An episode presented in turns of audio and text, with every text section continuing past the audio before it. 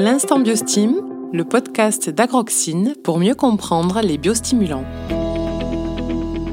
Bonjour et bienvenue dans l'instant Biostim. Lorsqu'il s'agit de rendement, le volume est souvent l'indicateur phare d'une bonne récolte. Mais encore faut-il s'assurer que la qualité soit au rendez-vous.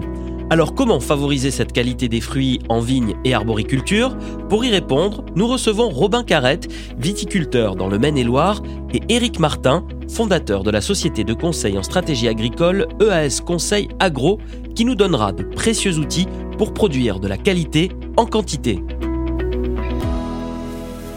Bonjour, je suis Robin Carrette, viticulteur à Bonzo, dans le Maine-et-Loire.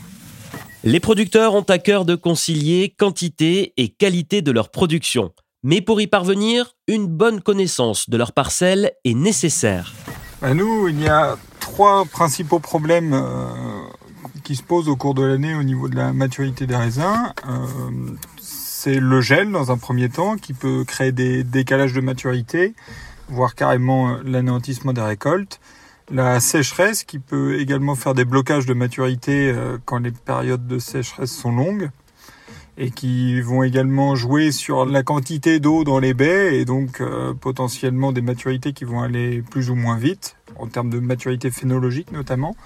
Et puis il y a aussi euh, tout ce qui est azote, bien sûr. le développement de nos vignes passe par une quantité d'azote nécessaire dans la vigne puis dans les baies pour avoir des fermentations euh, intéressantes euh, en cave, qu'il n'y ait pas de problème de fermentation. Les difficultés sont, on l'entend à travers ce témoignage, réelles et nombreuses. Alors comment réduire la part de variabilité sur ces critères pour mieux piloter la qualité des cultures? C'est la question que nous avons posée à notre expert du jour, Éric Martin, fondateur de la société EAS Conseil Agro. Pour moi, par rapport à ces stress qui sont euh, abiotiques ou exogènes, on ne peut pas euh, se passer d'un entretien ou d'un accompagnement euh, du cycle de croissance ou de production des fruits. Et il faut intervenir en, en surveillance ou en complément si c'est nécessaire pour venir sécuriser des phases ou une partie du process qui serait à risque pour la qualité globale du fruit ou des fruits. On le sait, la formation des fruits et des baies est une période intense pour la plante car elle doit apporter l'énergie nécessaire au développement des fruits et au maintien d'un feuillage fonctionnel. Éric Martin, comment peut-on accompagner la plante lors de ces moments clés de la constitution du rendement? La floraison, c'est une période sensible qui est très souvent sèche dans le quart sud-est.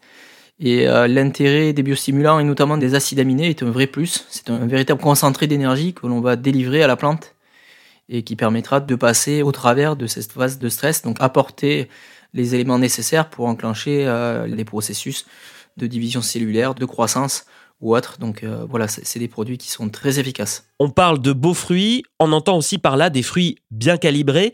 Peut-on également agir sur ce facteur? Alors le calibre du fruit, c'est une question euh, plutôt phare, notamment dans l'arbo, un peu, un peu moins dans la vitie. Et euh, c'est en général des combats qui se jouent sur différents euh, facteurs ou différents leviers. Le premier, c'est la charge, parce qu'au plus on a une charge importante en fruits au départ, au plus on a un calibre qui est bas.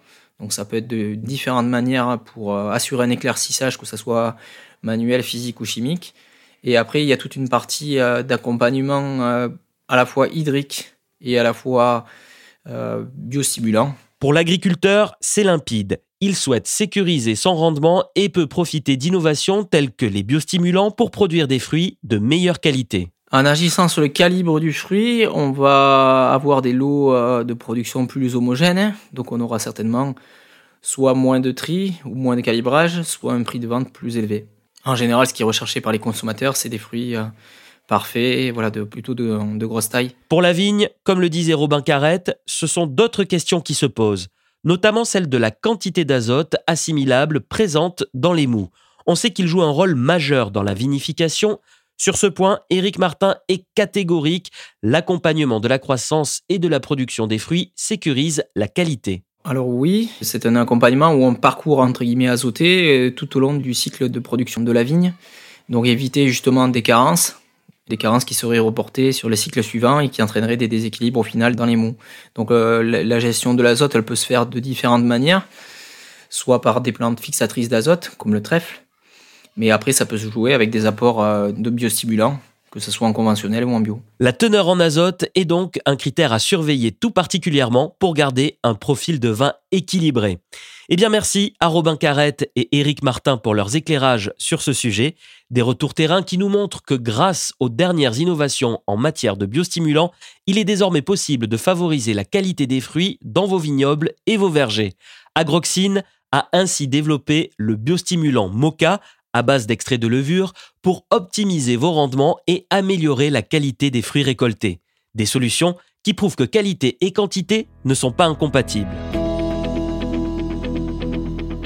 Votre podcast L'Instant Biostime, spécial qualité du rendement en vigne et en arboriculture, c'est terminé.